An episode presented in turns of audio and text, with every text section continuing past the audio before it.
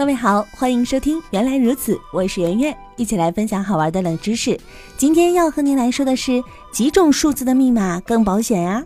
现代人谁没几个密码呢？从手机到银行卡，重要的事情都要依赖密码的保护。可是这密码的设置也是大有学问的，尤其是在使用几种数字设置密码的问题上，一定要慎重。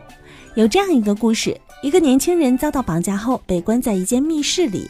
门用的是密码锁，在仔细观察密码锁上的按键之后，他发现有四个数字磨损的比较厉害。他把这四个数字进行了排列组合，很快就试出了密码，成功逃离了密室。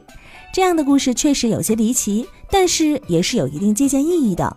我们的手机密码一般都是四位，而且如果你用的是触屏手机，那么在输入密码的时候，指纹就会留在手机屏幕上，这将会泄露你的密码中含有哪些数字。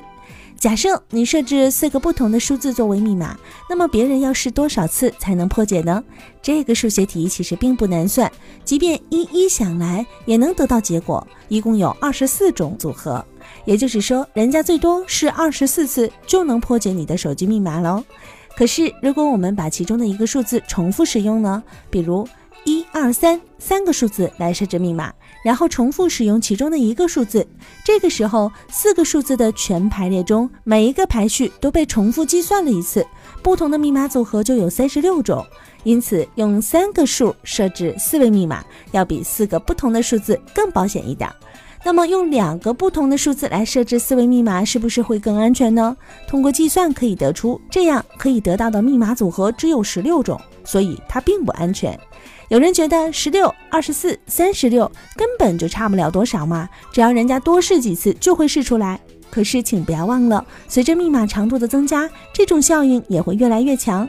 例如六位的银行卡密码，如果要手工试的话，那将是一件非常吃力的工作。